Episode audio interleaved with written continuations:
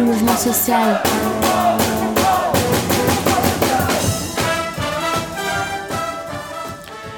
Bonsoir, je suis Jean-François Guillon de l'association euh, Attaque et je suis là pour vous présenter donc du mouvement social.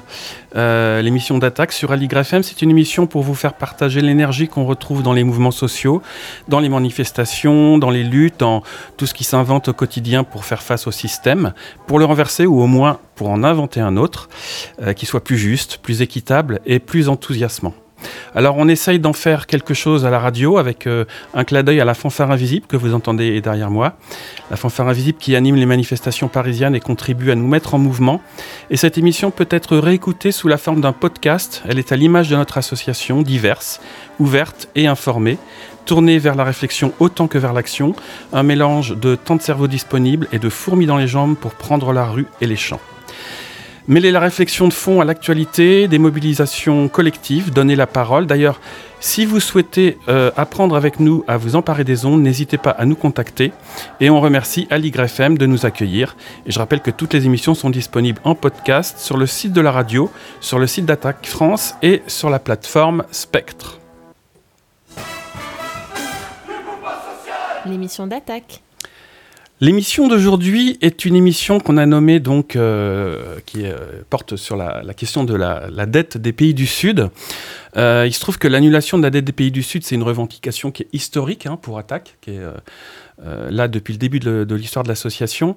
on fête d'ailleurs cette année nos 25 ans. Euh, et cette, euh, cette association, donc ATTAC, euh, a énoncé tout de suite que les peuples devaient reprendre le contrôle sur la finance au niveau local comme au niveau global. et depuis les années 90 et pendant les années 2000, disons, la question de la dette du Sud global a, a ensuite peu à peu évolué. Donc c'est ça l'intérêt de faire cette émission aujourd'hui. La problématique de la crise climatique s'est ajoutée à celle euh, de la dette. Et cette émission va essayer de faire un point sur euh, cette question de la dette des pays du Sud et sur son actualisation. Euh, par exemple, qu'en est-il de la, revendication de, son annulation dans l'environnement géopolitique actuel qui a changé, qui a bougé? Quel réseau, quelle force en présence pour, pour la demander? Comment les formes de domination néocoloniale ont évolué avec l'apparition de nouveaux impérialismes du côté de la Chine, de l'Inde, du Brésil, des BRICS. On va en parler aussi. Et puis, qu'est-ce qu'on appelle la dette climatique? Alors, on a plusieurs invités pour en parler avec nous. Dans le studio avec moi, euh, Maxime Perriot, du CADTM, le Comité pour l'abolition des dettes illégitimes. Bonsoir, Maxime. Bonsoir, JF. Merci pour l'invitation. Et nous, avons, sommes également avec Benjamin Lemoine, qui est chercheur en sociologie politique au CNRS, spécialisé sur la, c'est bien ça, sur la financiarisation des États à travers le cas de la dette publique. C'est ça, bonsoir. Alors, on sera également au téléphone tout à l'heure avec euh, Christophe Aguiton, qui est à Marseille, mais qu'on joindra au téléphone tout à l'heure, qui est membre de l'espace Mobilisation internationale d'attaque pour, euh, des questions justement sur l'histoire d'Attaque et l'histoire de de, de, la question de la dette dans Attaque. Et alors on est également en présence dans le cadre des journées euh, Voix sans frontières, la programmation d'Aligre en ce moment, d'Aligre FM, euh, d'Armelo Mboyo, un exilé de la RDC, République démocratique du Congo, qui pourra nous donner son point de vue euh, depuis le vécu propre de son pays en fait, qu'il a dû quitter. Et on le retrouvera également, Armelo, tout à l'heure euh, après l'émission pour un petit entretien avec lui, euh, plus particulièrement euh, sur bah, l'explication de sa présence ici et un témoignage sur son parcours d'exilé. On va commencer l'émission par une question avec Benjamin Lemoine, donc je me tourne vers lui. pour une question très générale, en fait, en introduction, on ne peut pas ne pas la poser. Qu'est-ce que la dette des pays du Sud? Est-ce que tu peux nous expliquer comment ça a commencé, quelle en est la genèse à l'issue de la période coloniale, quel en est le mécanisme, quel, peut-être quels organismes internationaux euh, gèrent cette dette? Oui, euh, en fait, cette dette, elle est, elle est effectivement héritée des systèmes coloniaux. Elle renvoie tout de suite à une entreprise de domination ou d'hégémonie des pays du centre, on va dire. Hein. Le concept d'ailleurs de Sud global, il est très intéressant parce que il prend un peu la place de ce qu'on appelait le tiers-monde et il prend la place de ce concept avec une forme de reprise en main et de, de volonté de reprise en main politique des affaires économiques et financières. Il faut se remettre un peu dans le contexte des, des années 60. On a l'émergence de, de, théories et de, de concepts alternatifs, hein, puisque on mhm. s'intéresse aux alternatives. À l'époque, on parle de, du nouvel ordre économique international, mhm. et c'est porté, euh, par exemple, dans des institutions comme la CNUSED, hein, qui est une conférence euh, de, de, ces pays-là, des pays euh, du G77 et de ces pays de différents continents, hein, d'Asie, d'Amérique latine, etc., avec l'idée que si on ne change pas les règles économiques internationales, on, on maintiendra systématiquement un certain nombre de pays dans une situation d'endettement. Alors pourquoi? Tout simplement parce que ces pays sont réduits au rôle de fournisseurs de matières premières pour des pays avancés qui, eux, euh, font des produits finis. Et par ce rôle, en, maintenant ces pays dans un, rôle de territoire d'extraction en quelque sorte, mhm. ces pays sont sans cesse dans un besoin de financement extérieur et pour cela contractent sans cesse des emprunts. Évidemment, euh, ces territoires d'extraction, c'est aussi des territoires d'investissement pour les pays riches. Pourquoi? Mhm. bah, Parce que on fait payer cher euh, l'emprunt à ces pays-là, puisque euh, les pays riches considèrent qu'il y a un risque à leur prêter, mhm. et donc les taux d'intérêt sont assez élevés. Et des taux d'intérêt élevés, bah, c'est juteux pour un pays prêteur, enfin pour des banques prêteuses, puisque c'est source de rendement. Et donc, ce système de règles, hein, c'est ce que dénonçait, ce que j'ai dit au début, ce nouvel ordre économique international qui cherchait à s'affranchir de ces rôles préétablis entre des pays terres d'extraction à qui on prête et des pays prêteurs. Euh, malheureusement, ce projet, il a périclité euh, dans les années 80 et on s'est enfermé dans des, euh, des crises de la dette chroniques à répétition avec des antidotes, des faux antidotes hein, qui sont aujourd'hui connus, hein, les plans d'ajustement structurel du FMI, etc., etc. Alors, si je dois juste, pour planter le, pays, le décor après ce, premier passage un peu sur l'architecture inégale entre, entre ces différents pays, le deuxième élément, c'est que on a basculé d'une configuration dans les années 80 où c'était des prêts bancaires essentiellement. parce qu'en fait, qui, qui prête? Alors, euh, il y a trois types de créanciers. Hein. Il y a les euh, créanciers, on appelle officiels, dans le langage un peu technique mmh. des, des officiels. les créanciers officiels, eh bien, c'est d'une part les États eux-mêmes, avec leurs euh, agences de développement, par exemple, ou euh, leurs mhm. banques d'export. Et puis, euh, il y a les créanciers qu'on appelle multilatéraux. Là, c'est le FMI, la Banque mondiale, enfin, c'est des acteurs assez classiques, bien mhm. identifiés. Et puis, bah, il y a un troisième acteur privé, et qui lui a changé. Hein. C'était tout d'abord des banques, alors généralement des banques des États-Unis euh, qui prêtaient à l'Amérique latine, hein, c'est la chose la plus connue en mmh. tête. Et puis dans les années 90, il y a eu la création d'un marché obligataire pour ces pays-là. Alors un marché obligataire, tous les pays dits avancés en ont un. C'est quoi? Bah, C'est simplement, au lieu d'avoir euh, une banque X qui vous prête, eh bien vous émettez des titres et ces titres ils circulent et ils peuvent être achetés par tout un tas d'acteurs et ils peuvent être revendus. C'est-à-dire qu'on peut se débarrasser de ce titre mmh. quand ça va mal ou alors on peut même le racheter et c'est l'émergence avec ce marché obligataire de ce qu'on appelle le marché secondaire de l'occasion. Et là vont émerger les fonds vautours, hein, ou les mmh. fonds euh, euh, qui vont chercher à, poursuivre en justice les États qui ne repayent pas leurs dettes. Donc voilà, la, structure, elle évolue comme ça. Il y, a, créanciers officiels et créanciers privés. Et puis le, privé lui-même a fait cette bascule dans les années 80 euh, du prêt bancaire à l'obligataire. D'accord. Alors, on va écouter justement, euh, j'en parlais au début, le témoignage d'Armello qu'on accueille en ce moment à, la radio, euh, dans le cadre de la, programmation donc euh, Voix sans frontières. Et en fait, on a fait un petit entretien avec lui, puis j'ai tirer un extrait de cet entretien parce qu'on a parlé de la question de la dette. Hein. On en reparlera peut-être tout à l'heure. Et, euh, en fait, euh, il nous décrit un peu comment l'absence de démocratie dans son pays, donc la RDC, l'a obligé à fuir en tant qu'activiste. Et il nous a parlé donc de la situation économique de la RDC, un pays qu'il décrit comme un pays riche, riche de ressources naturelles, on parlait d'extraction, euh, mais écrasé par l'endettement et la corruption. Je me souviens à l'époque, euh, avec l'ancien Premier ministre Dolph Muzito, une partie de la dette a été annulée. Une partie de la dette a été annulée, mais depuis peu non. Avec l'ancien pouvoir, on avait une dette de 10 milliards et actuellement, on nous parle de presque 10 milliards. Donc la dette euh, ne fait qu'évoluer. La population n'est pas au courant de tout ça. Parce que, vous savez, en matière de, de, dettes, il faudrait qu'il y ait une bonne gouvernance, une transparence et que les chiffres soient connus. Mais les chiffres, les vrais chiffres ne sont pas vraiment connus. Et déjà, autre chose, c'est qu'aucun pays au monde ne peut se développer avec des prêts venant des FMI, des institutions de Bretton Woods, FMI et Banque mondiale. Aucun pays. Déjà, pour le cas de notre pays, on ne pouvait même pas, on pouvait même pas avoir ces prêts parce qu'on a tout ce qu'il faut. On a tout ce qu'il faut. Mais si les, si les FMI, la Banque mondiale et les autres nous, nous tirent des nous nous tapent, c'est parce qu'ils voient qu'il n'y a pas une bonne gouvernance. La bonne gouvernance, je pense que c'est la base. C'est la base de, de, de tout les FMI et la Banque mondiale. Moi, je pense qu'on a connu un président, je ne sais pas si vous le connaissez, Mosé Laurent Désiré Kabila, qui est arrivé au pouvoir, les tombeurs de Joseph Désiré Mobutu, de M. Mobutu, en 1997. Ce monsieur a fait trois ans à tête du pays, mais il n'a jamais contacté une dette. Hein. Zéro dette. Il est parti avec zéro dette. Et les pays fonctionnaient, il payait les militaires. À son époque, d'ailleurs, les militaires touchaient 100, 100 dollars. Imaginez, à l'époque, c'était quand même beaucoup d'argent. Il payait les fonctionnaires. Il avait mis en place euh, les services qu'on appelle euh, les services nationaux, un service agricole et autres. Avec Mouzé, il n'y avait pas de relations avec l'institution de Bretton Woods, FMI euh, et Banque mondiale.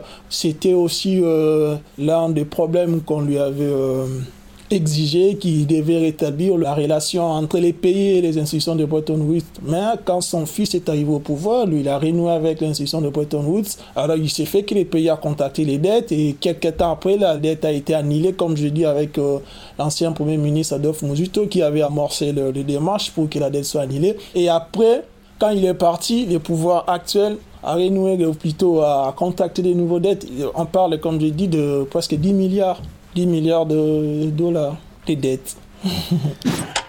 Alors Armello décrit, là on a entendu dans, l'entretien des, conséquences concrètes sur les salaires des fonctionnaires, des militaires, et c'est ce qu'il cite.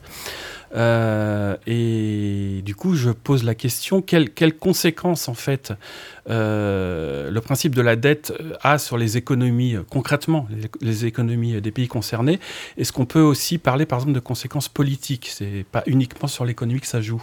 Ouais, moi, c'est mon, mon, dada depuis toujours. C'est-à-dire, euh, et ce qui est intéressant, c'est de voir que ce que j'ai pu étudier, par exemple, dans le cas des pays avancés, c'est ce que montre aujourd'hui le, le, CADTM. D'ailleurs, il s'est réintitulé euh, Comité d'annulation des dettes illégitimes pour pas se focaliser essentiellement mmh. sur une zone géographique hein, qui serait les pays du Sud.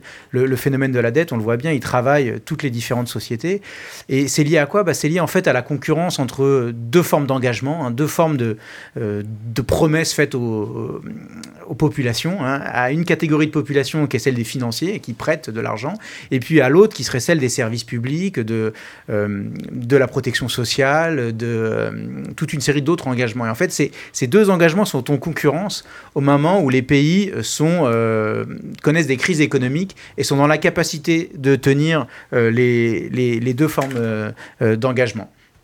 Donc oui, euh, ça a des conséquences politiques au sens où euh, euh, cette promesse de repaiement aux, financiers, elle, euh, elle va avec une forme de hiérarchie où euh, sont mis en compétition euh, des groupes sociaux et des groupes sociaux qui se font entendre différemment par euh, les gouvernants, en fait, les gens qui, qui dirigent le pays. Et donc tout l'enjeu, en fait, c'est de, de parvenir à mettre en débat ces différentes formes d'engagement, à pas considérer qu'il y en a un qui irait plus de soi que l'autre mmh. et à faire valoir euh, les droits des populations. Et ça, je pense que dans les audits de la dette, c'est des choses qui sont clairement mises en, en, avant, qu'on a ces promesses qui deviennent intenables, mais que certains gouvernants s'acharnent à, à, tenir au mmh. nom de la crédibilité financière, au nom de euh, la réputation d'un pays. Pourquoi? Bah Parce que certaines élites au sein d'un pays ont un intérêt à faire oui. perdurer euh, ce système. Donc à chaque fois, il faut euh, effectivement, c'est difficile de considérer un État surendetté comme victime dans sa globalité. En fait, il y, a, il y, a, systématiquement en chaque pays des profiteurs de dette,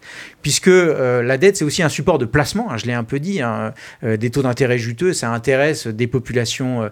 des, des, banques prêteuses, mais ça intéresse aussi les épargnants locaux, les, les, ouais. les riches d'un État lui-même. Donc mmh pour complexifier l'image, il faudrait rentrer à chaque fois dans les, euh, dans les différences sociales au sein de chaque État, en fait, pour Parce voir qu'il y a... Ça dépend aussi des situations, peut-être, euh, suivant les pays. Bien euh, sûr, les, mais, les mais je veux dire, même en France, aujourd'hui, euh, on a une population épargnante qui a tout intérêt à ce que euh, on maintienne la crédibilité financière de la France, mmh. qu'on guette le triple A, les, les évolutions des agences de notation. La réforme des retraites en France, elle a été motivée par la crainte d'une dégradation ouais. par ces agences de notation. Donc oui, c'est éminemment politique au sens où c'est une promesse auprès de certaines catégories de, de population, soit financière, soit une population plus large qui bénéficie de la dépense publique et sociale. Merci. Alors, il y a un autre dispositif qui, euh, accable aussi les économies euh, et les situations de, ces pays. Parallèlement à la dette, c'est celui de ce qu'on appelle les ALE, donc les accords de libre-échange. Euh, il y a celui, par exemple, on, on, a entendu parler il y a quelque temps du TAFTA, mais il y a celui du Mercosur dont on parle plus en ce moment, et avec l'Amérique du Sud. Et on, on, va joindre maintenant au téléphone Christophe Aguiton. Christophe qui est donc membre d'Attaque euh, et de la commission enfin, de l'espace international, mobilisation internationale, pour en parler. Est-ce que Christophe est en ligne avec nous? Oui, oui, je suis là. Je vous remercie. Eh bien, bonsoir Christophe. Euh, alors, est-ce que tu peux donc nous décrire un peu euh, cet autre mécanisme, avec l'exemple par exemple du Mercosur hein, ou d'autres, euh, et nous parler un peu des conséquences que ça a sur, euh, sur les populations donc? Les accords de libre-échange sont au cœur de la mondialisation néolibérale. Les accords d'abord de, fluidité financière pour faciliter les acquisitions et les fusions, mais aussi les accords commerciaux qui sont vraiment au cœur, depuis les années 90, de la mondialisation néolibérale. Alors, quel est le principe? Le principe remonte à Adam Smith, hein, cet économiste anglais bien connu, qui considérait à dire qu'il valait mieux que l'artisan le plus capable, le plus compétent et au prix les plus bas allait gagner un marché et que si on voulait du bon pain, il fallait aller chez lui et qu'un autre se spécialiserait en plomberie ou en boucherie. Et ce principe-là euh, a été étendu euh, à l'échelle des nations et les accords de libre-échange visent à faire que chaque pays se spécialise dans ce en quoi il est le meilleur. La France, ça va être l'aéronautique, un peu l'industrie de défense, ça va être le luxe, ça va être le vin, c'est ce type d'industrie ou d'économie qui va être dominante. Et quand on a un accord de libre-échange, en particulier celui dont vous avez parlé, hein, le Mercosur, le Mercosur c'est mmh. l'Amérique du Sud, c'est en Brésil, Argentine, Uruguay, Paraguay, euh, et l'Union européenne, l'idée c'est que ces pays d'Amérique du Sud vont exporter ce en quoi ils sont les meilleurs, c'est principalement de l'agriculture, hein, donc ça va être du bœuf, du soja, hein, pour parler des deux choses les plus importantes. Et en retour, l'Union européenne va pouvoir exporter des machines-outils, des voitures euh, et tout autre produit industriel de ce type. Alors les conséquences sont claires. Hein. Bon, euh, pour nous euh, Européens, ça veut dire qu'il va falloir accepter le développement d'une agriculture industrielle parce que le soja, ça permet que les bovins euh, soient concentrés dans des méga fermes d'un millier de bovins puisqu'ils peuvent être nourris dans des étables sans aller dans les frais où ils pouvaient être il y a encore 30 ou 40 ans. C'est aussi l'idée qu'on va avoir des produits qui sont des produits OGM, puisque le soja est, est, est produit avec mmh. des quantités énormes de pesticides, donc des choses dont nous ne voulons pas. Donc ça va être la destruction de l'agriculture paysanne au profit d'une agriculture industrielle basée sur des pesticides. Et pour les pays euh, d'Amérique latine, ils ont déjà connu un phénomène qu'on appelle une désindustrialisation précoce. Vous savez que dans les économies classiques, euh, on considère qu'un État passe une phase d'exportation de, matières premières euh, type mine ou produits agricoles, puis ensuite il s'industrialise, puis ensuite se développer dans les services. C'est un peu le modèle chinois, hein, mmh. qui est vraiment le modèle qui touche tout le monde. C'est pas le cas du tout de l'Amérique latine. Hein. Après une tentative des années 80-90 de l'industrialisation, il y avait beaucoup au Brésil dans les années 80 d'industrie automobile, tout ça a été tué par les exportations nord-américaines ou européennes liées à ces accords de libre-échange, tout simplement parce qu'on va leur vendre des voitures qui coûteront moins cher parce qu'ils sont produits à très grande échelle dans les pays industrialisés, Japon, États-Unis, Union européenne, et ça va rendre quasiment impossible le développement d'une industrie, voire même, c'est le cas du Brésil, faciliter une désindustrialisation précoce. Et ce qui est intéressant dans cette affaire, et ça touche à la question de la dette, c'est qu'il y a une injonction de, des institutions financières internationales comme le FMI ou la Banque mondiale pour que ces pays développent ce en quoi ils peuvent récupérer le plus d'argent pour pouvoir rembourser la dette. Mmh. Et on va dire à un pays pauvre, bah, arrêtez avec euh, l'autosubsistance alimentaire dans le monde agricole parce qu'il faut que vous exportiez le plus vite possible et le plus possible pour rembourser la dette et arrêtez d'essayer de vous industrialiser, de vous industrialiser parce que ça demande beaucoup de ressources et il vaut mieux que vous exportiez du soja et du bœuf. Comme ça, il y aura de la liquidité pour rembourser la dette. D'accord. 18h, 19h, Attaque est en mouvement social sur Aligre FM. Je suis toujours euh, dans l'émission donc euh, d'attaque avec Christophe Aguiton d'Attaque France au téléphone. Est-ce que Christophe, tu es toujours là? Absolument. Absolument. Alors, euh, je l'ai dit tout à l'heure en introduction, euh, face aux fléaux que sont pour les pays du Sud, donc euh, la dette et puis les, accords dont tu parlais précédemment, les accords de libre-échange, le mouvement altermondialiste pardon, s'est battu à partir des années 90 et pendant les années 2000 pour reprendre la main sur la finance et puis attaque a beaucoup œuvré au niveau international en participant notamment au développement de réseaux, d'événements comme les forums sociaux mondiaux. On en a parlé pendant la dernière émission hein, sur euh, l'histoire d'attaque, euh, pour promouvoir une vision économique alternative. Est-ce que tu peux, euh, Christophe, nous remettre en perspective un peu cette histoire, cette dynamique qui, on va en parler, c'est un peu essoufflé et qui cherche à se renouveler aujourd'hui? En fait, il faut se mettre, euh, remettre un peu dans cette époque. Hein. Les années 90, c'est juste la fin de l'Union soviétique et de tous les régimes qui y sont euh, proches. C'est la transformation de la Chine en un pays qui est à la fois dirigé par un parti communiste, parti unique, mais qui est en même temps un grand pays capitaliste. Et donc, c'est un moment où, en dehors de quelques petites euh, îlots de résistance comme Cuba et quelques autres, le monde entier est inclus dans la mondialisation néolibérale. Et cette mondialisation néolibérale est basée sur un certain nombre de principes, dont les accords de libre-échange, hein, mhm. et euh, fait sous une domination occidentale absolue, et en particulier une domination des États-Unis d'Amérique, qui sont quand même la grande puissance de cette époque-là, avec l'effondrement de l'Union soviétique. Et on a face à nous, nous les militants, et ce qu'on va appeler plus mondialiste, mais au début c'est ceux des mouvements sociaux, des syndicats, des ONG, on va trouver face à quelque chose qui est une espèce de, de vision monolithique. Hein. On va appeler ça le consensus de Washington, puisqu'à Washington il y a à la fois la Banque mondiale, le FMI, mais aussi le département, euh, le, le, le, département du Trésor américain qui donne le là sur les grandes politiques économiques des pays occidentaux. Et euh, on appellera ce consensus de Washington en France va s'appeler d'une autre formule, mais qui est assez comparable, qui est l'idée de la pensée unique qui mhm. va être l'idée qu'il n'y a pas d'autre solution. There is no alternative. There is no alternative. Mhm. Et euh, on va se construire en opposition à tout ce qui est pire dans le néolibéralisme. Euh, on est pour l'annulation de la dette, on est contre les accords de libre-échange, on est contre la domination occidentale autour du G7, et ça va permettre la création de forums sociaux mondiaux qui va être le lieu où toutes ces campagnes vont se retrouver. Sur la dette, par exemple, ça va être la campagne qu'on appelait Jubilé 2000, hein, prenant au mot l'Église catholique qui a décidé d'utiliser le jubilé, qui est une vieille euh, tradition du judaïsme orthodoxe, qui veut dire que tous les sept ans on annule les dettes et on libère les esclaves. Donc de l'Église catholique, elle le traduit par on pardonne les péchés, on met les, les, les pendules à zéro, mais uniquement sur les péchés. Mmh. Et ce que faire les militants britanniques qui vont créer ce grand mouvement Jubilé 2000, c'est de dire non, c'est aussi la libération de l'esclavage moderne qui est la dette du pays du Sud. On va un jubilé des Sud qui va se créer dans les pays du Sud, justement. On va avoir un naissance du CADTM qui est aussi présent dans cette émission. Mhm. Et puis, on va avoir face au FMI et à la Banque mondiale d'autres euh, euh, ONG ou, mouvements militants. Il y en a un qui s'appelle 50 Years Enough qui demandait la, la, dissolution du FMI et de la Banque mondiale. Nous, attaque, on va être spécialisé sur la taxe Tobin à l'origine, mais très vite, on va embrasser un peu tous ces combats-là.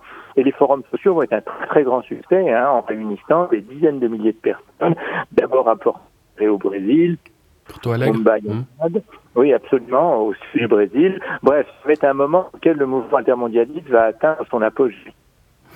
D'accord. Alors, euh, c'est justement la tenue d'un forum international euh, un peu de ce type qui a, motivé l'émission. C'était le contre-sommet du FMI euh, qui s'est tenu donc à Marrakech en octobre dernier. Et c'était à l'occasion donc des, assemblées annuelles du FMI et de la Banque mondiale qui se sont tenues là-bas. Et on y était, hein, j'y étais avec une délégation d'Attaque France. Et je vous propose d'écouter un, un petit, de vous en faire un petit compte-rendu. Vous écoutez Aligre FM 93.1.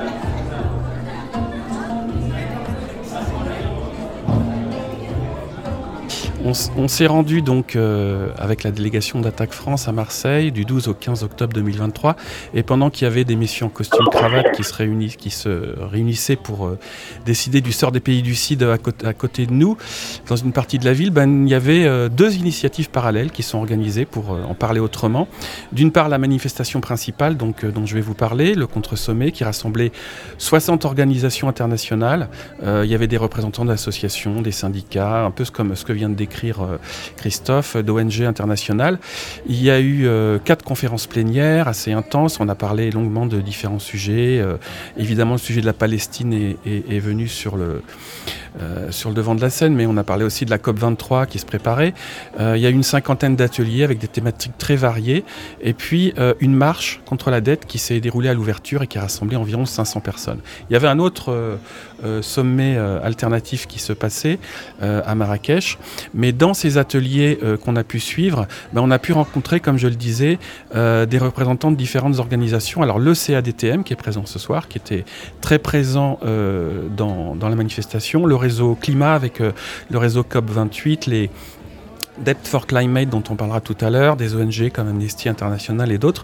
Et on a pu suivre des ateliers, je ne sais pas, je donne un exemple, euh, un atelier sur le fascisme vert avec un survol de différentes situations nationales où l'extrême droite utilise la question climatique à ses propres fins, c'était très intéressant. Un atelier sur la taxation des transactions financières dans la perspective post-coloniale, donc un sujet euh, historique, là on en a parlé tout à l'heure. Un atelier sur les BRICS, comment les BRICS ont pu euh, représenter un, espoir au départ mais sont devenus finalement un système calqué sur le système capitaliste global, avec euh, une montée en puissance de nouveaux pays impérialistes qui étaient, dont, certains euh, représentants là nous, expliquaient en quoi ils subissaient la domination de ces pays comme la Chine en Asie ou le Brésil en Amérique du Sud. Et puis un atelier aussi, par exemple, sur les accords de libre-échange, voilà, dont on vient de parler, libre-échange et dette, les deux phases du néocolonialisme, c'était le titre. Donc il y a eu également, oui, un atelier sur l'eau avec euh, les luttes de l'eau qu'on connaît en France, qui étaient comparées à celles également euh, du Maroc, de la Tunisie, etc. Un atelier sur la Banque africaine de développement. Enfin bon, je ne vais pas tous les citer, mais on va écouter pour donner une idée de l'intensité des échanges et de l'émotion qui pouvait parfois y avoir dans ces, dans ces discussions. Euh, l'émotion poussée par les rapports injustes en fait qu'il y a entre les pays du Nord et les pays du Sud, ceux-ci venant exploiter les ressources, mais refusant de recevoir dignement les migrants, c'est expliqué par une intervenante euh, pendant une plénière. Nous voulons que ceux qui refusent que les gens puissent traverser pour aller chez eux, qu'ils refusent que nos minéraux, que nos richesses ne traversent pas aussi la Méditerranée. Qu'on nous laisse avec nos richesses. Parce qu'on avait ces richesses-là, on ne peut pas être indigne. Aujourd'hui, la dignité des populations n'est plus respectée. Voilà pourquoi vous, nos frères qui êtes ici, de l'Afrique, de pays où certains de vos frères qui quittent la ville subsaharienne, qui cherchent comment aller, comme tout le monde traverser, aller là où il y a les richesses. Ils vont parce qu'ils ont besoin de la survie. En tout cas, nous vous supplions, s'il vous plaît, ils ont droit à la vie. Le fait de chercher où bien vivre ne donne pas l'occasion qu'on puisse les rendre encore esclaves. Voilà ce que je voulais compléter. Merci.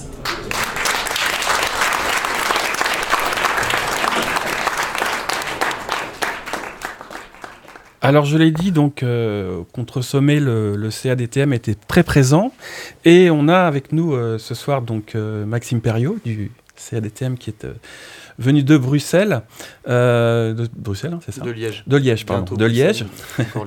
et le CADTM, bon ben lutte pour l'abolition des dettes illégitimes. Hein, on, l'a dit au début de l'émission.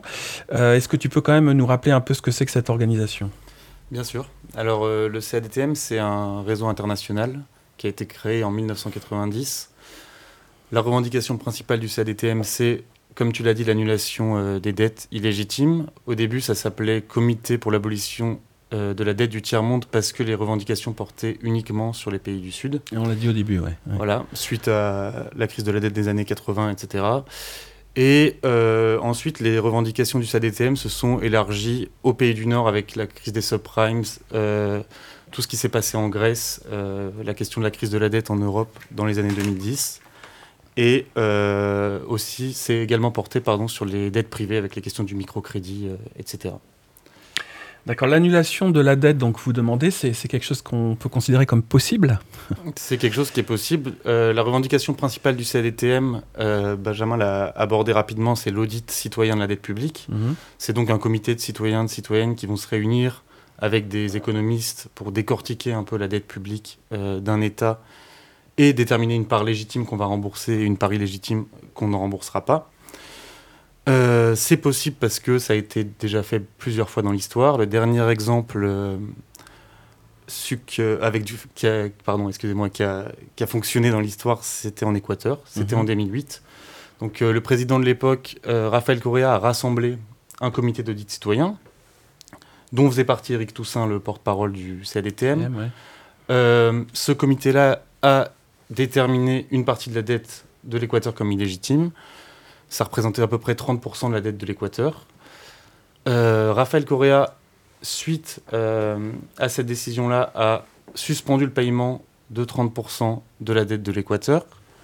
Les titres, ce sont, les titres de dette mhm. se sont effondrés sur les marchés euh, secondaires, donc sur les marchés où se revendent euh, les dettes des États. Et là, il a fait quelque chose de très, très intelligent qui a été d'utiliser une banque, sans le dire officiellement, pour racheter donc les, à des prix qui s'étaient effondrés, donc à 30% de leur valeur, euh, mhm, mhm. ces titres de dette-là, ce qui a permis de fait d'annuler quasiment 70% euh, euh, de, ces titres, ces titres-là. Et en fin de compte, l'Équateur est parvenu à annuler environ 30% de sa dette extérieure publique, ce qui signifie aussi qu'ils n'ont pas remboursé tous les intérêts qu'ils auraient remboursés si la dette avait continué et ça courait jusqu'en 2030 ce qui a mm. permis d'économiser 7 milliards euh, de dollars qui ont été réinvestis dans la santé, dans l'éducation, mm, pour la population. Il y a euh, de nombreux autres exemples qui peuvent être cités sur les deux, trois derniers siècles. Alors, on prend un peu de retard dans l'émission. Malheureusement, on ne pourra pas tout détailler, mais Benjamin, on en a parlé un petit peu en préparant l'émission. Euh, il y a également d'autres euh, processus en fait qui permettraient, euh, qui permettent d'alléger la dette. Et on a parlé en particulier d'un projet de la loi de l'État de New York. C'était assez surprenant pour nous. Est-ce que tu peux un peu nous expliquer? Oui, oui, ça renvoie à ce que disait Christophe tout à l'heure sur l'hégémonie des États-Unis dans la finance internationale. En fait, il a aussi évoqué le, langage religieux avec Jubilé, donc je me mm. permets de, jouer là-dessus. En fait, les, économistes parlent pour les pays euh, qui peuvent pas s'endetter dans leur propre monnaie euh, de péché originel. Pourquoi? Bah, Parce que les prêteurs ne font pas confiance euh, à des contrats où qui seraient libellés dans leur monnaie domestique, hein, en peso, enfin bon, peu importe. Mhm. Et euh, pour cela, ils, euh, les, ces, mêmes États sont contraints d'émettre en dollars et il se rajoute un second péché, en quelque sorte, si on, continue la métaphore, qui est de faire gouverner ces contrats par un droit étranger, hein, par un droit qui n'est pas leur propre droit. Alors du coup, ça complique les, les, thématiques d'annulation de dette, puisque votre contrat, il n'est pas gouverné par le droit de l'Argentine, par le droit de la Zambie, peu importe, mais il est gouverné par le droit new-yorkais, en fait. Mhm. Et en ce moment, ce qui donne un pouvoir considérable euh, aux créanciers qui cherchent à se faire rembourser rubis sur longue, qui poursuivent ces États en justice éventuellement, dans les cours de justice new-yorkaises. Donc il ne suffit pas de changer la loi domestique, il faut aussi gagner le procès euh, contre les créanciers procéduriers. Et en ce moment, le, une des, opportunités qui s'ouvrent hein, dans la conjoncture démocrate un peu spécifique en ce moment, c'est que des sénateurs euh, de l'État de New York veulent contraindre les créanciers procéduriers, maximalistes dans leur contrat, à accepter euh, des offres de restructuration euh, qui auraient été faites sous l'égide des créanciers officiels. Hein. Alors qu'on peut critiquer évidemment euh, qu'il était légitime de critiquer à Marrakech, mhm. néanmoins dans le contexte très contraint, les créanciers officiels, hein, sous l'égide du Club de Paris ou du FMI, consentent à des, consentent à des renégociations que des privés refusent euh, en exigeant des meilleures offres. Et donc euh, l'idée de, ce, euh, de cette réforme de loi new-yorkaise, ce serait de dire, ben non, à partir du moment où un accord a été consenti par les créanciers officiels, aucun créancier privé ne peut réclamer plus. En quelque sorte, ça impose cette décision des créanciers officiels aux, aux créanciers privés. Maxime, tu voulais... Si je peux juste compléter, en Belgique, on est en train, avec d'autres organisations, on va déposer une euh, proposition de loi qui va dans le même sens que celle qui est déposée euh, à New York. Et ce qui est intéressant, c'est qu'à New York, évidemment, euh, ça renvoie un peu à la question politique que tu me posais en début mhm, d'émission, mhm. c'est qu'on a une levée de boucliers de tout le secteur financier, et notamment le lobby Institute International for Finance, qui est le lobby des grands établissements bancaires privés, qui évidemment plaide auprès du Trésor des États-Unis, dont parlait Christophe Aguiton tout à mmh, l'heure, mmh. pour euh, en criant que cette réforme est une horreur, que ce serait la fin euh, de l'hégémonie américaine, que ce serait la fin de la place financière new-yorkaise, etc., etc. Et d'ailleurs, les créanciers sont en train de réfléchir est-ce qu'on ne devrait pas du coup déplacer euh, la loi dominante à Miami, en Floride, dans d'autres États? Donc, vous voyez, ce qui est très intéressant, c'est qu'il y a un localisme de la domination financière. Mmh. C'est pas seulement la, volonté d'un souverain politique, mais c'est parfois des, des fractions géographiques, des zones de pouvoir qui s'imposent monde entier. Alors, je, vais j'aurais voulu poser encore d'autres question à Christophe Aguiton, mais on est pris par le temps. Je vais, je vais directement poser une, une question à, Maxime, euh, parce que c'est un sujet, je pense, qui est, qui est important qu'on développe dans l'émission. Euh, les, les, rapports Nord-Sud, en fait, sont également traités au sein des COP. Euh, et euh, on en a une bientôt qui va se tenir. Et donc, c'est évidemment sous l'angle du climat, en fait, que, la question se pose. Et on a vu apparaître récemment, donc j'en ai parlé au début de la présentation de l'émission, de la notion de dette climat. C'est une notion qui est développée notamment par le réseau Debt for Climate, avec euh, lequel Attac collabore et a fait des actions. dette pour le climat, en français. Est-ce que tu peux, Maxime, nous expliquer un peu la, notion de dette climatique? Ouais. Alors la, la, dette climatique ou la dette, on peut parler aussi de dette écologique. Euh, c'est une notion en fait qui. C'est la dette due par les pays, pour être schématique, par les pays du Nord, et mhm. principalement par les grandes entreprises et par les plus riches euh, de ces pays du Nord, pour avoir, pour leur responsabilité euh, dans le dérèglement climatique, dans l'extraction des ressources dont parlait Benjamin au début, dans les pays du Sud, et dans l'exploitation aussi, on peut dire, des populations, que ce soit pendant la période coloniale ou même après dans le cadre du système euh, de, mondialisation, mmh, mmh. de la mondialisation néolibérale dans laquelle euh, on est actuellement. Et en fait, cette notion de dette climatique et de dette écologique qui est donc due euh, par les pays du Nord au Sud global, elle permet de dépasser la revendication d'annulation de dette illégitime, de faire de cette revendication une base, on va dire, un premier pas euh, et euh, elle permet d'aller aussi vers une revendication de réparation qui doivent être versées euh, par le Nord, par les pays du Nord, mmh. aux pays du Sud, qui sont, il faut quand même le rappeler, les premières victimes du dérèglement climatique. ça. On l'a vu il y a un an, enfin on le voit tout le temps, mais on l'a vu notamment au Pakistan qui a subi des inondations énormes, mmh. qui s'est endetté énormément pour répondre à cette, à cette crise climatique et qui se retrouve aujourd'hui avec le FMI qui euh, lui impose les euh, privatisations, mm. euh, les, recettes, les recettes habituelles. Donc c'est la double peine pour ces pays-là.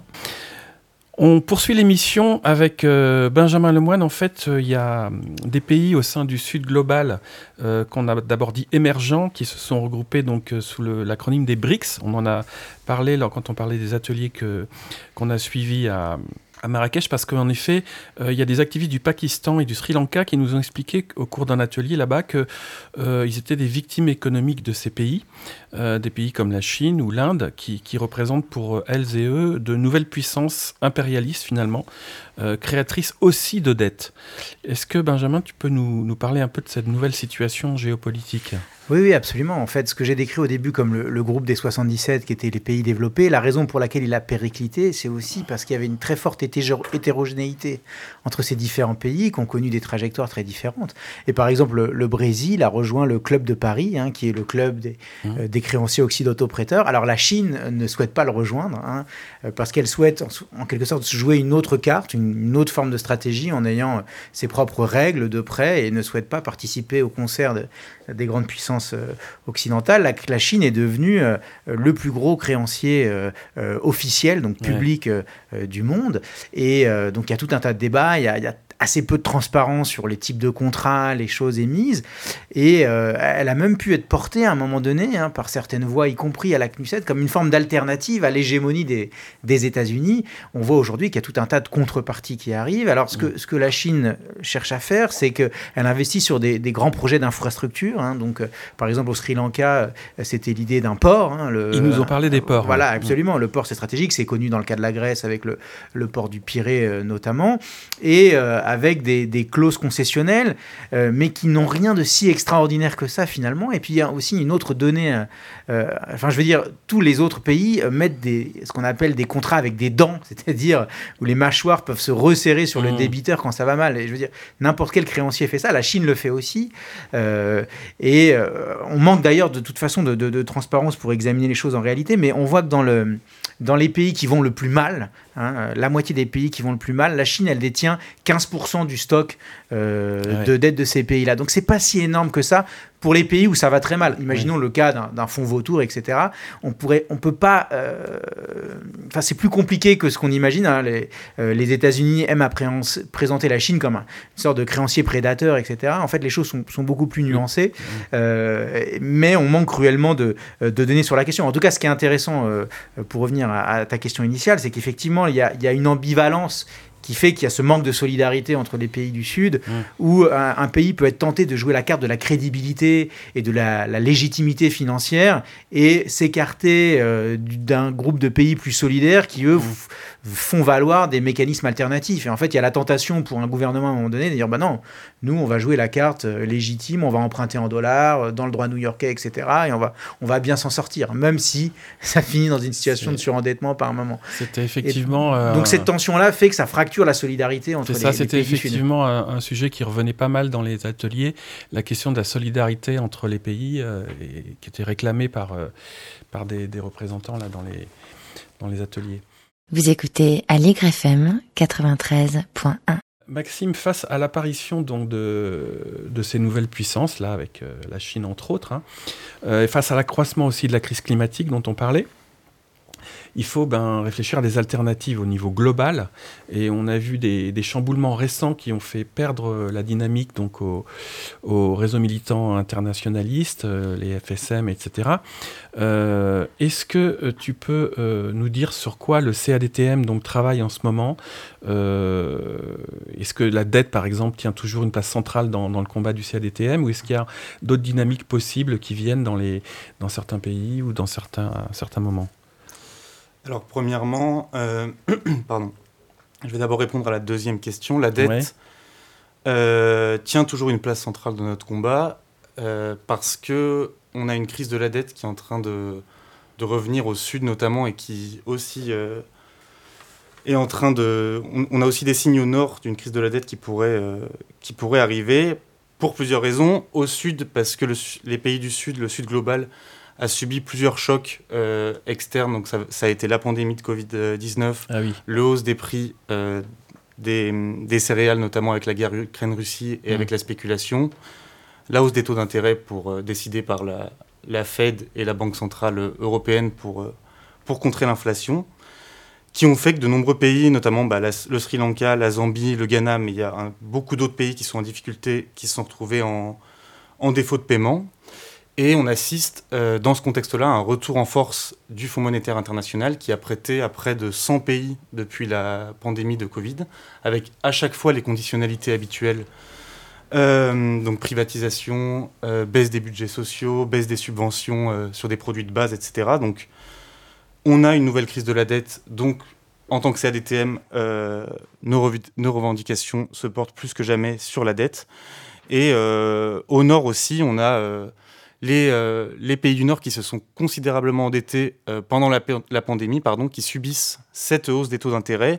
Et on a eu, déjà si on regarde rien que cette semaine, euh, deux fois, la Commission européenne a, rappelé la France et la Belgique à l'ordre. Donc on a cette petite musique de l'austérité qui commence, enfin qui commence, qui est déjà là depuis... Présente, Qui n'est jamais vraiment partie, mais avec une perspective de hausse au fur et à mesure des refinancements des États, de hausse de la dette publique on va la voir de plus en plus et de plus en plus euh, pressante. Donc oui, le CADTM euh, continue à se battre sur la question de la dette. Euh, et là, nos prochaines perspectives pour, pour compléter, on sera au Forum social mondial au Népal en février. Et à plus long terme aussi, l'année 2025 risque d'être une année charnière parce qu'il y aura la COP 30 à Belém en Amazonie. Mmh. Mmh. Et pour nous, c'est aussi le bicentenaire de la rançon euh, réclamée à Haïti par, euh, par la France. Et donc, il y a une dette, euh, une dette héritée de la colonisation qui a empêché Haïti de se développer. Donc, 2025 sera une année très importante en termes de mobilisation sur, sur la dette.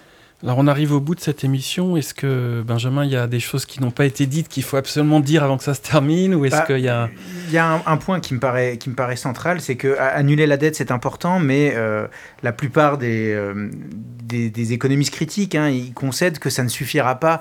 Hein, c'est-à-dire que les crises de la dette, elles peuvent revenir comme un, un culbuto en quelque sorte. Mmh. C'est-à-dire qu'on passe une crise, on annule, mais la dette revient si on n'a pas changé les modes de financement, en fait, si on n'a pas changé les règles économiques internationales. Et donc cette notion de, de solidarité solidarité et de constitution de blocs alternatifs, elle est, elle est décisive parce que l'hégémonie et la domination, bah, elle ne se fait que sur la base de la division euh, des autres. Et donc euh, l'importance en chaque pays de ne pas jouer la carte de la légitimité financière euh, à court terme parce que ça sert des intérêts. Il faut jamais oublier que la dette, c'est un support d'accumulation en fait. L'envers d'une dette, c'est qu'il y a toujours quelqu'un qui vous prête et qui accumule sur le dos de votre dette parce que lui, il place son épargne, il se rémunère sur cette dette et il exige qu'elle soit repayée. Et donc ce, ce schéma, il est transposable, il est universel en quelque sorte. La dette, elle est toujours véhicule d'accumulation. Et euh, on peut annihiler définitivement les problèmes de dette si on change les règles économiques et financières internationales. changeons le système. Bah oui, oui, oui. Mmh. c'est très banal, mais c'est décisif. Mmh, mmh. Alors l'émission donc se termine. On va euh, faire le, petit agenda euh, de, des, des, semaines à venir. ce jeudi, le, le 30 novembre, euh, il y a euh, à 17h30 à l'espace Reuilly dans le 12e les états généraux de la presse indépendante qui vont se tenir. Euh, appelés par 70 médias indépendants. Il y a une quinzaine de syndicats, d'organisations qui vont défendre la liberté d'informer. On est concerné ici à, à avec notamment la participation des Rosy d'attaque. Et puis on va donner aussi une date, puisqu'on est en présence de Maxime qui est venu de Belgique, euh, sur un agenda bruxellois, donc euh, à Bruxelles, le 12 décembre, une manifestation contre l'austérité.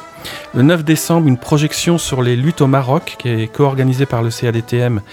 Euh, et c'est le 9 décembre, donc à l'espace Buen Vivir, c'est ça, Et puis chaque lundi, décollage d'affiches sur la Palestine. Donc il y a un rendez-vous à 17h30 au bar. Et là, il faut que tu nous dises le, nom du bar.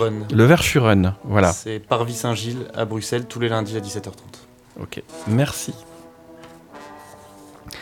L'émission se termine. Je remercie donc euh, euh, nos invités déjà. Hein. merci à toi. Merci. Merci Maxime, merci Benjamin, merci Christophe, merci Armello qu'on va retrouver donc euh, après l'émission. merci également à Julien qui était à la technique. Et juste après l'indicatif de l'émission, euh, on va écouter un morceau de Fela Kuti. Et après ce morceau, on retrouvera Armelo, donc, qui est intervenu pendant l'émission tout à l'heure, pour euh, avoir une petite discussion avec lui sur euh, son parcours et puis sur ce qui, les avis qu'il a à nous donner également sur les questions dont on a discuté pendant l'émission.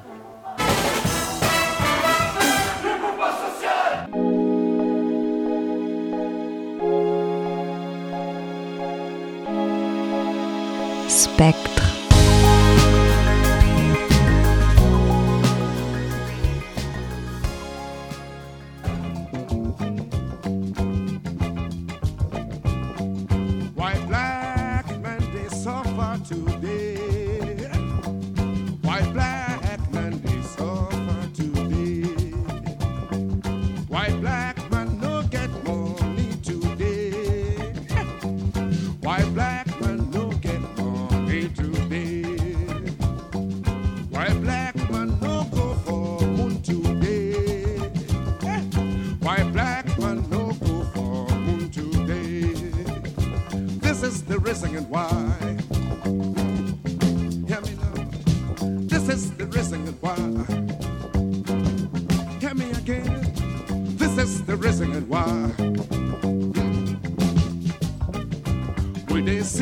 for our land, DJJ.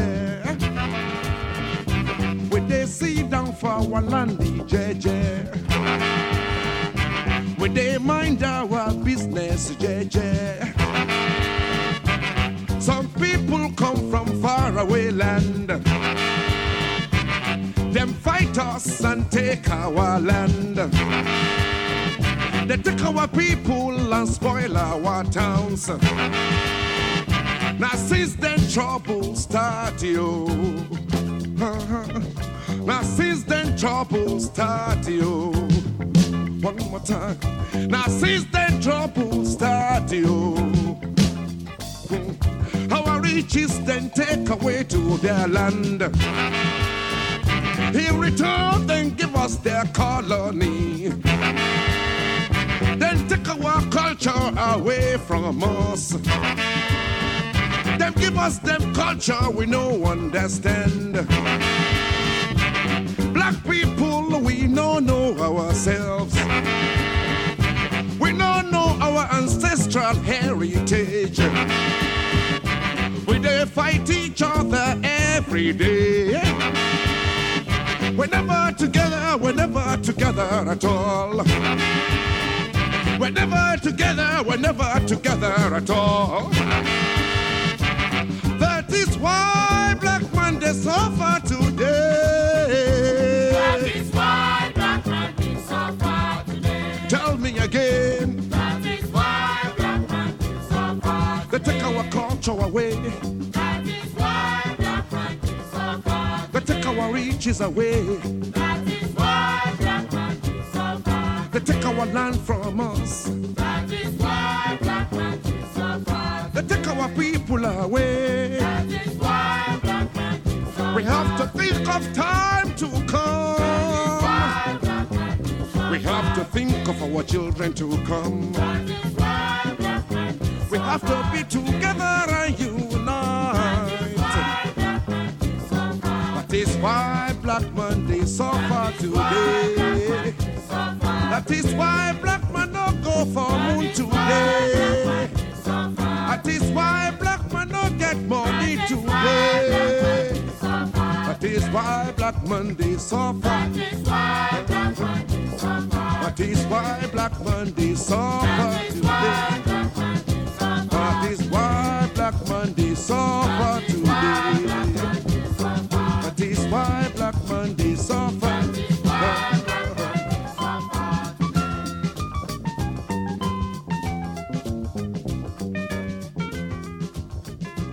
Vous écoutez Allegre FM 93.1.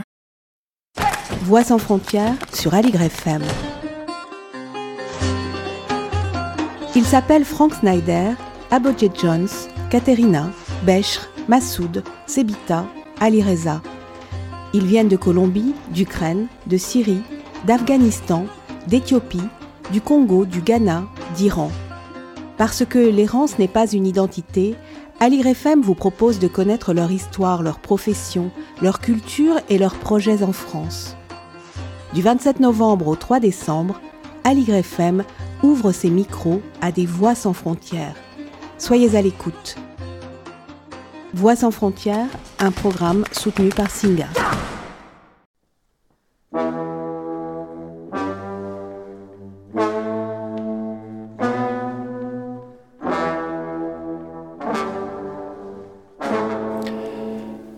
Et dans le cadre de, Voix sans frontières, donc on accueille euh, Armelo Mboyo de la République démocratique du Congo. Alors Armelo, on t'a déjà entendu en fait parce que on avait enregistré un petit euh, entretien ensemble et, euh, je t'avais notamment fait parler de la question de la dette qui était le sujet de l'émission là qui, vient de, se terminer.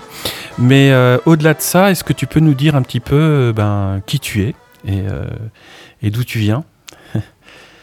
Je m'appelle Armelo Mboyo, comme vous venez de le dire. Je suis de nationalité congolaise. Je viens de la République démocratique du Congo. Je suis ici en France depuis euh, le 16 décembre 2022. Donc euh, d'ici là, je vais totaliser une année. Un an Oui, oui. Je suis euh, activiste au sein de l'association Conscience congolaise pour la paix qui soutient le, le prix Nobel congolais Dr Denis Mukwege. D'accord. Alors, tu es parti donc la République démocratique du Congo. Est-ce que tu es arrivé directement en France ou quel non, était ton non, parcours non, non, je, je ne suis pas arrivé directement ici en France. J'ai connu un parcours euh, atypique, euh, un parcours de titan où je suis passé par plusieurs pays. Mhm.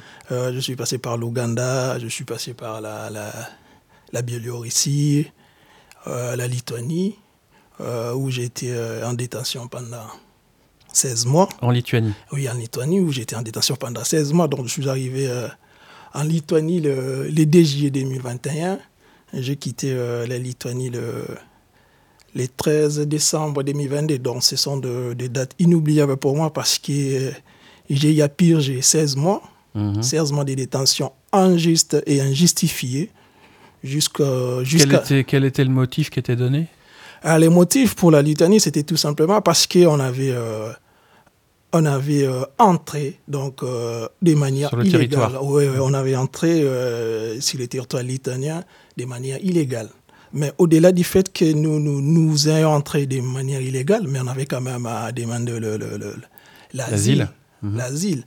Alors, du coup, pour, et, hein, pour la, les autorités lituaniennes, il fallait, il fallait nous détenir. Il fallait nous, nous détenir pendant plusieurs mois. Et moi, personnellement, je fais 16 mois. 16 mois de détention sans pour autant, sans pour autant voir l'extérieur. On était, on était là avec les, les, les, autres frères africains, les Afghans, les Syriens, les Irakiens et autres. Et voilà, on attendait notre sort. On ne savait même pas qu'est-ce qui allait arriver après. Malgré le fait qu'il y avait pas mal, pas mal euh, d'associations de droits de l'homme et autres qui disaient à l'État lituanien que non, notre détention était illégale vis-à-vis -vis des lois nationales lituaniennes et vis-à-vis -vis de, de, ses engagements internationaux, ainsi que des lois internationales.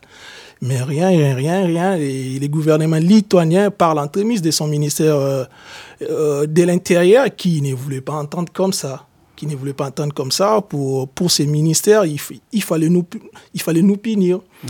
Ben, au finish, moi, j'avais compris que c'était euh, c'était un dossier qui a été boutiqué en avance par les pouvoirs lituaniens, parce qu'un ministre de l'Intérieur n'agit pas seul. Mmh un ministre de l'Intérieur n'agit pas seul, bien qu'il a, il a d'autres prérogatives et il jouit d'une certaine indépendance, mais il n'agit pas seul. Il, il, agissait en connivence avec soit la présidence de la République lituanienne ou encore euh, les premiers ministres. Alors, co comment tu as fini par, partir de, par sortir de cette détention?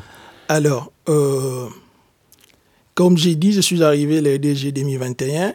J'ai été libéré pour la toute première fois le, le 21 juillet 2022. Mm -hmm. Et là, je suis, euh, je suis resté en Lituanie pendant, je crois, c'était euh, trois semaines, quelque chose comme ça.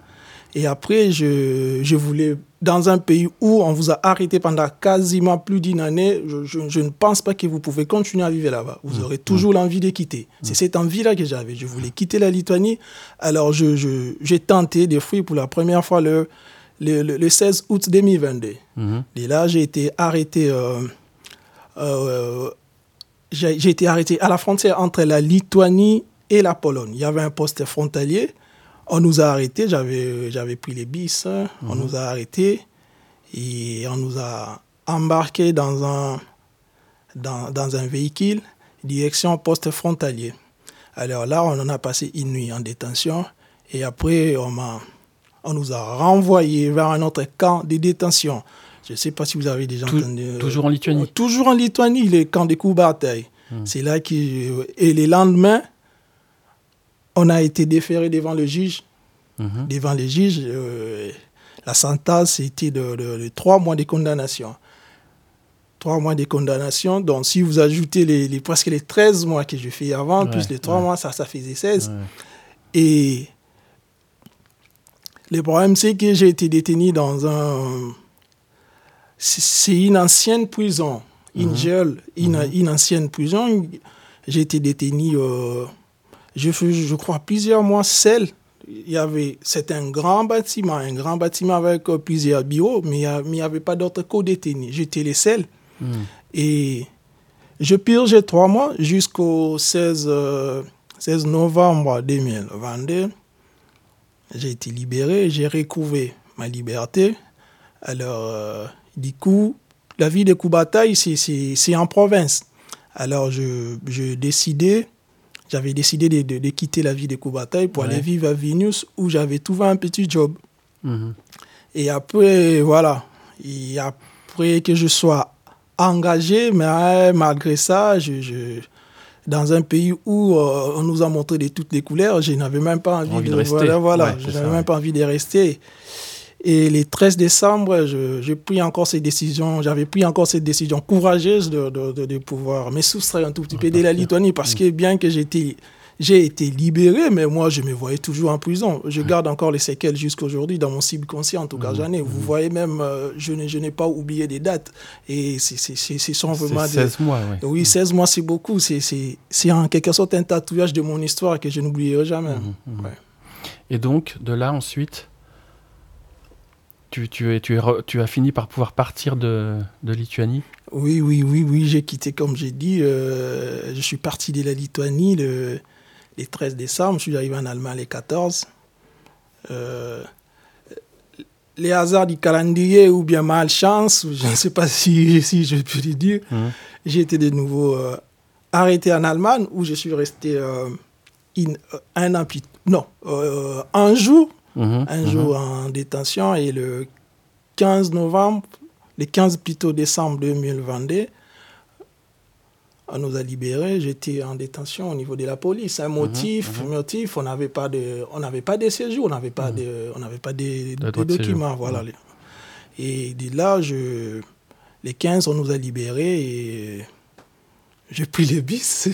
J'ai acheté un, les tickets des, des, des, des, des bis euh, Berlin, Paris, jusqu'à hum. ce que je suis hum. arrivé ici à, Paris les, les 16. Donc, euh, on a quitté les 15 décembre et puis on est arrivé les 16 décembre. Alors, je, sais que tu es euh, étudiant, comme d'ailleurs, je crois, la plupart des, des, personnes là qui, interviennent avec la radio.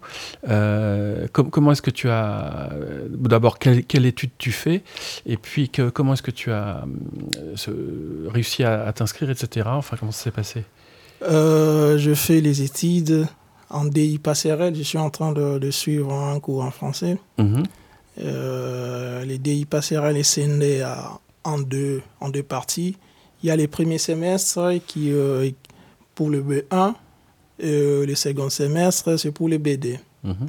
Donc, euh, j'ai postulé par le trichement d'une association qu'on appelle MENS, MENS Migrants Enseignement Supérieur.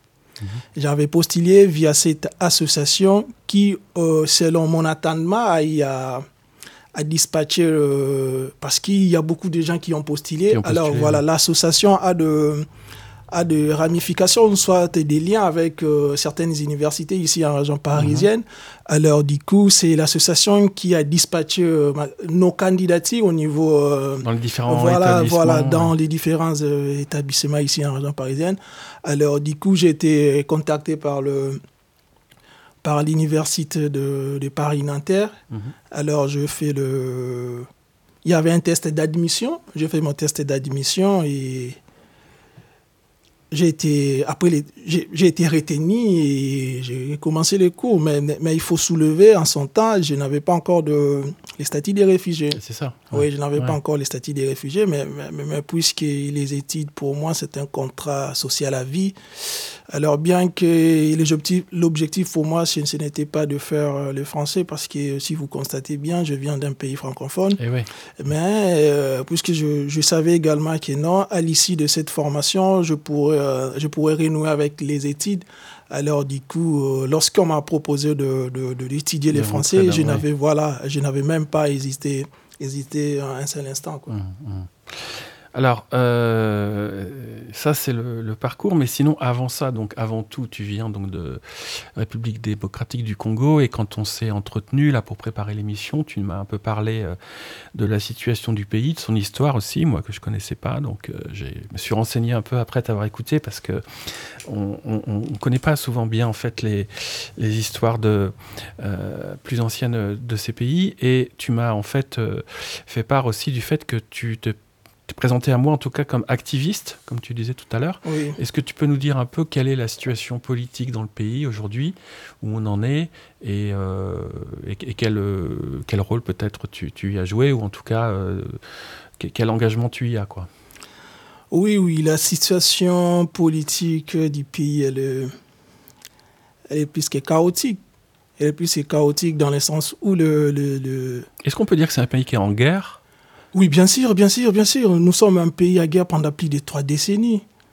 Euh, je veux juste ouvrir euh, une parenthèse.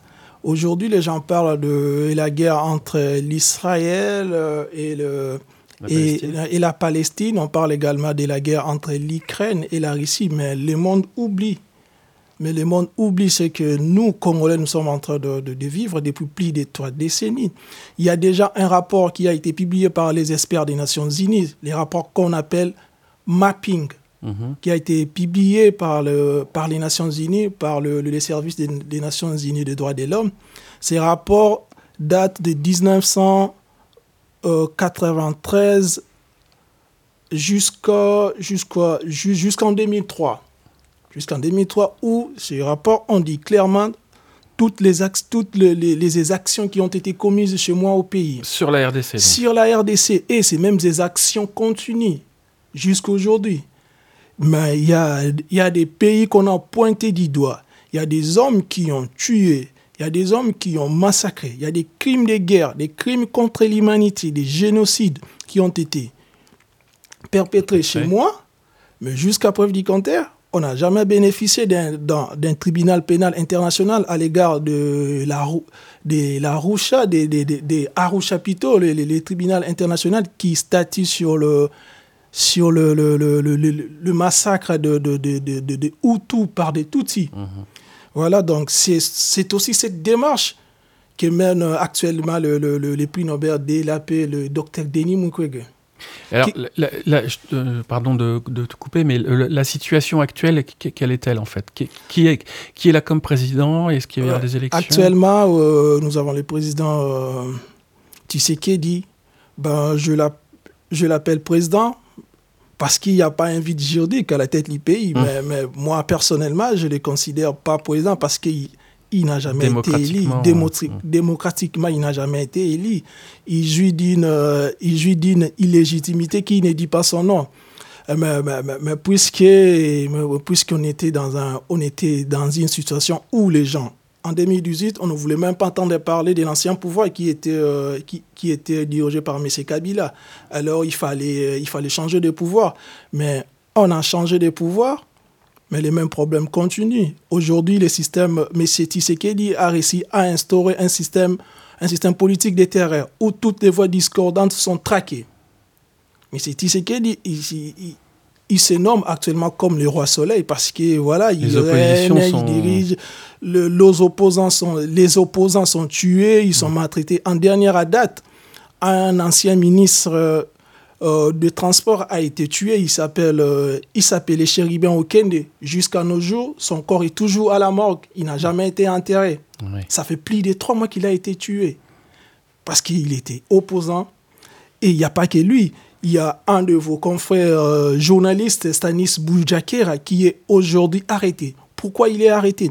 Il est arrêté tout simplement selon les services inféodés, les services, les services inféodés instrumentalisés par M. Tshisekedi, Sanis Boujakera aurait transmis un document secret euh, à l'éditorial Jeune Afrique. Mhm. Il est jugé pour ça. Mais il y a eu des enquêtes, il y a eu des rapports, il y a eu un consortium de journalistes qui ont évoqué également que non, les rapports ou soit les documents qui ont été soi-disant, soi-disant transmis mhm. euh, par Jeune Afrique, par les journalistes Boujakera, qui est Stanis, qui est aujourd'hui en prison, ces documents, il est authentique. Ce document, il est mhm. authentique. Ça fait plus d'un mois qu'il est aujourd'hui emprisonné. Donc vous voyez euh, la liberté de, déjà. Mais c'est dit avant d'arriver au pouvoir, il nous avait promis que non, euh, la presse, les le, le, journalistes ne seront, ne seront jamais emprisonnés. Ah. Mais ce n'est pas ce qui est le cas. Il, y a une, il y a une association qu'on appelle chez moi J'aide journalistes en, danger qui a publié dernièrement, qui, ça, qui a statué qu'il y avait plus de 600 camps si ça cas de, de, de, violences contre les journalistes. Mhm. Vous imaginez Alors, euh, d'ici le 20 décembre, nous aurons élections. Nous allons organiser les élections. Mais selon les dernières nouvelles, il se pourrait que les élections soient, euh, reportées pour une date ultérieure. Reportées par le gouvernement? Non, pas par les gouvernements le président de la CENI, d'ici là, il pourra, il pourra saisir la Cour constitutionnelle. C'est la Cour constitutionnelle qui doit statuer sur, mhm. euh, sur le, si la décision de la CENI soit organiser les élections, parce qu'il y a pas mal de défis, euh, des défis organisationnels et logistiques. Nous sommes un pays continent, nous sommes un pays continent avec plus de 2 millions de, plus de 2 millions 345 000 km Alors, du coup, au moment où je vous parle, les bulletins de vote ne sont pas encore arrivés. Mhm. Et puis nous sommes un pays qui est complètement enclavé. Nous n'avons pas de routes, nous n'avons pas d'électricité, nous n'avons pas d'eau. Avant que le bulletin de, il, faut, il faudrait que les bulletins de, de, vote soient acheminés dans des différents centres de vote, mais ça sera, ça sera acheminé comment? Au moment où les bulletins de vote, de, de vote plutôt, j'aurais appris, ça se trouve encore euh, en Corée du Sud. Ah, d'accord. Voilà. Donc euh, la situation politique du, du pays et, alors, si, si, pardon, si, si la, la, situation démocratique est aussi, comment dire, euh, difficile que tu l'as décrit, euh, est-ce que pour autant, dans ces élections, il peut y avoir euh, des candidats d'opposition qui se présentent?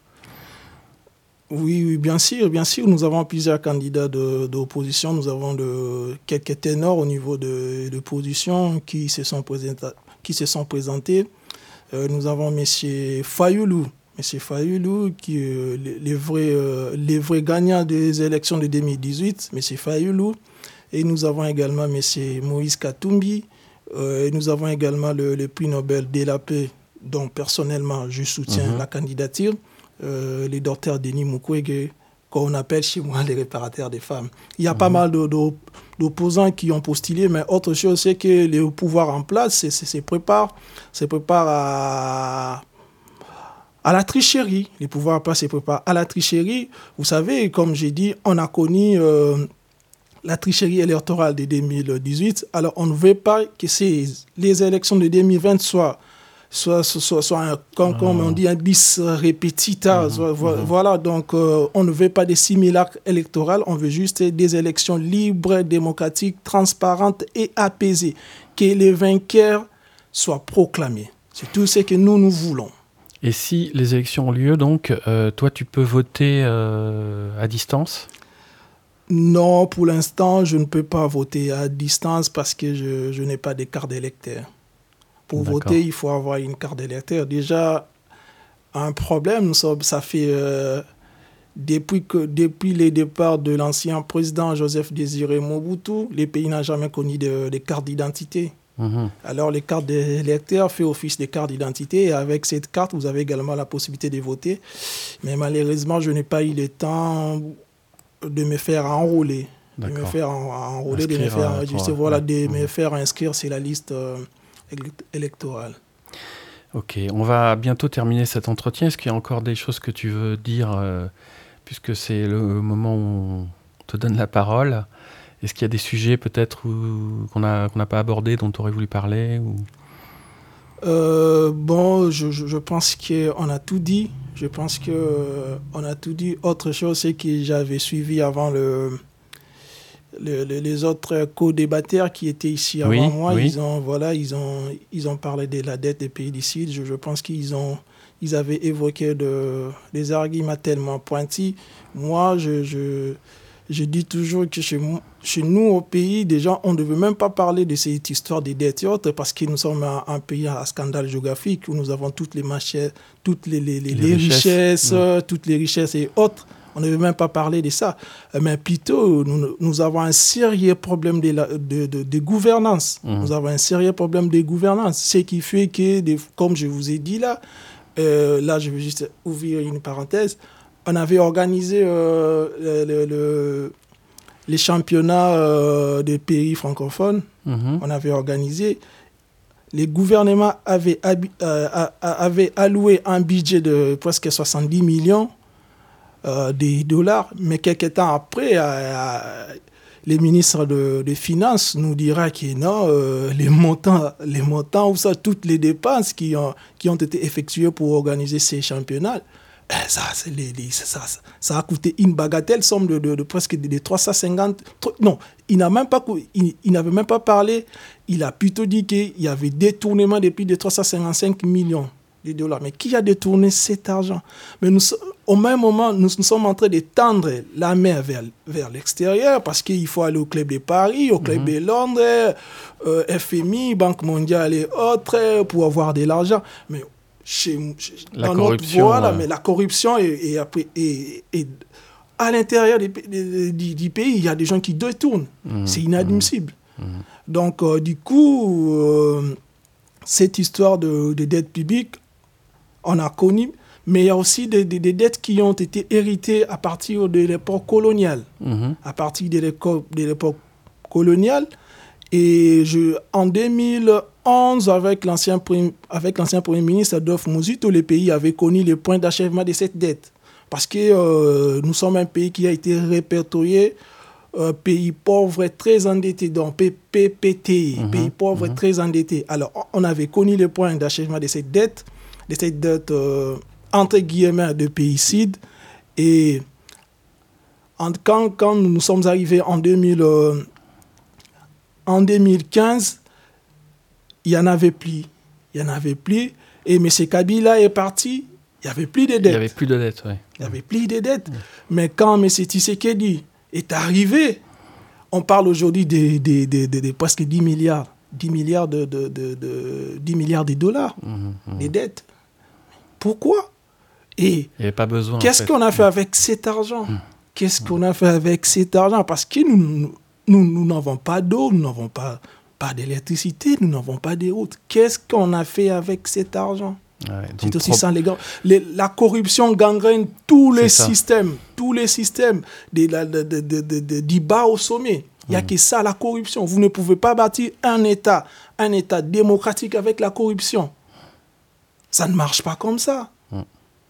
Donc euh, voilà, donc euh, merci, euh, merci de, de m'avoir donner la parole. Je ne sais pas si vous avez encore d'autres questions. Non, non, on va, on va arrêter l'entretien là. Merci en tout cas, parce que c'est important aussi d'entendre, comment dire, la, la parole de, venant en fait du, du, pays même, quoi, plutôt que juste lire des articles de journaux sur le pays. C'est, on, partage et on comprend mieux. On va retrouver la grille de Aligre FM euh, en terminant cet entretien. Donc merci Armelo. Merci. Vous écoutez Allegre FM 93.1.